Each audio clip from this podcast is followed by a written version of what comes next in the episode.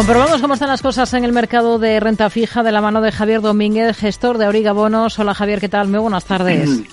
Hola Rocío, buenas tardes. bueno, claves de esta sesión en la que estamos viendo recortes en el rendimiento del bono a 10 años estadounidense hasta cotas del 3,90%, también recortando el alemán y algo menos el español, en nuestro caso hasta el 3,58%.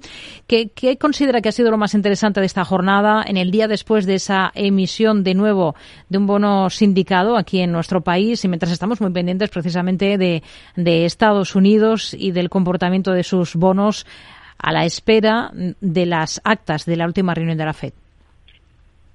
Bueno, yo creo que el mercado se ha tensionado en las últimas fechas porque, digo, y ha habido ventas de bonos y por tanto ha habido subidas de la rentabilidad eh, que se han ido atemperando a lo largo de la sesión. Hoy teníamos, hemos estado viendo el bono alemán al 2,53 a lo largo de toda la sesión y ahora está el 2,51, quiere decir que están entrando algunas compras y lo mismo ocurre con el bono español pero eh, nos mantienen en los 107 puntos de prima con el bono alemán, que es bastante elevado teniendo en cuenta el recorrido histórico de esa prima. Es decir, estamos en, los, en el punto más alto, 107 puntos, mm. desde hace bastantes jornadas.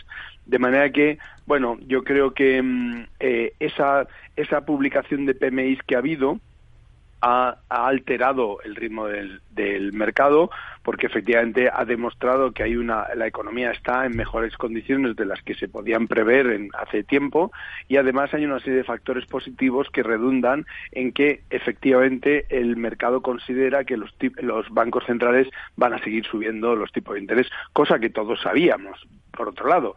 Pero em, eso y junto con la, el IPC que ha salido de, de alemán, que ha salido el, el armonizado al 9,2%, en la zona euro significa que va a haber subidas de tipo de interés por parte del Banco Central Europeo y lo mismo ocurre en el caso de Estados Unidos donde efectivamente se ve que las PMIs han salido muy buenos en el, factor, en el sector servicios. Hay que recordar que los servicios son casi el 80% del PIB de Estados Unidos, por tanto hay mucho movimiento en el mercado, lo cual significa que se mantienen las expectativas de las subidas de tipos y eso es lo que ha hecho ha sido reacomodar el mercado eh, más o menos. Simultáneamente, efectivamente, el Tesoro español ha emitido 15 años eh, y lo ha hecho con un nuevo bono, lo cual significa que ha colegiado a una serie de bancos para salir. No ha sido a través de subasta, sino que ha sido por un mandato expreso. Ha tenido mucho éxito porque se, eh, se suscrito, eh, se han pedido hasta seis veces la cantidad emitida, que han sido 5.000 millones y como siempre que se hacen emisiones del tesoro, pues son lo que hacen es replicar prácticamente lo mismo que se hace en el mercado secundario. Ahora mismo está cotizando el 15 años al 3,82 en el caso de la deuda española y en ese en ese nivel más o menos es donde ha salido.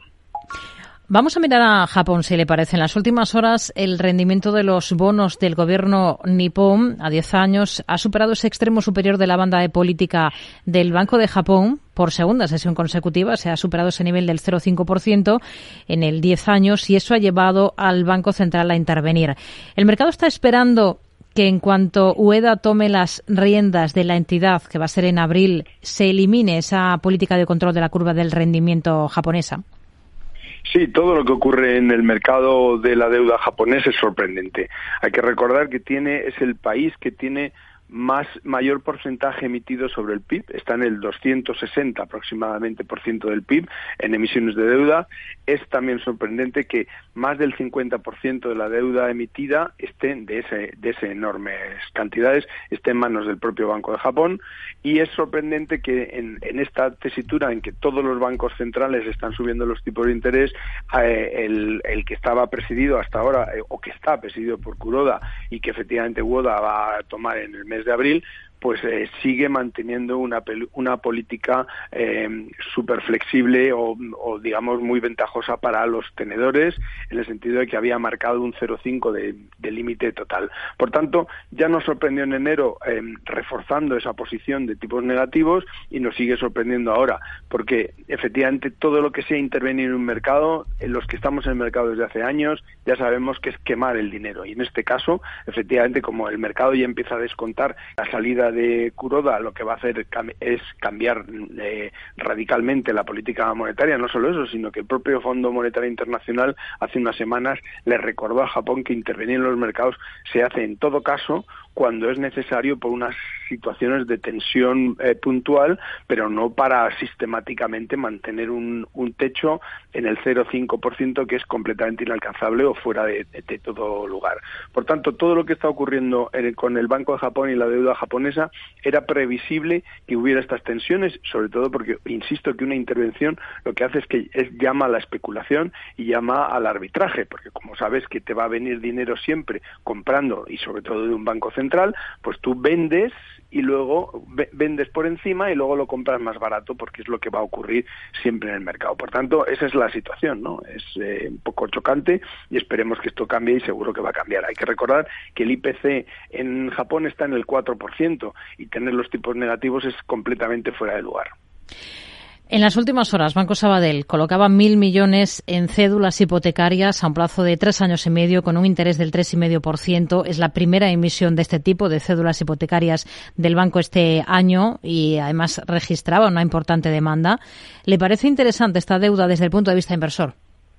Bueno, las cédulas hipotecarias es de lo más sano que hay en términos de, emisión de bonos, porque tienes primero, en todo caso, el respaldo del propio banco emisor, y además las, eh, los préstamos hipotecarios que lo soportan. Entonces, eh, son de riesgo bajísimo y, efectivamente en el caso además del Banco Sabadell, pues eh, tiene un triple B estable que se lo dio Standard Poor's no hace mucho, lo cual significa que está dentro de los niveles de investment grade y por eso tal vez la rentabilidad que están dando y por la demanda tan importante que ha habido de más de cuatro veces el total de lo emitido de los mil millones, pues efectivamente el Banco Sabadell paga poco, porque en realidad ahora mismo es muy atractivo, un cupón de un tres, eh, del tres y medio eh, es muy atractivo, pero efectivamente la deuda española, por ejemplo, está en el 3,23 ahora mismo a ese mismo plazo. Quiere decir que no está muy lejos de la deuda pública española, pero paga un premio y, por tanto, por eso es interesante teniendo en cuenta el riesgo bajo que, que representa. Javier Domínguez, gestor de aurigabonos.es. Gracias. Muy buenas tardes. Muchas gracias, Rocío. Un abrazo. Adiós.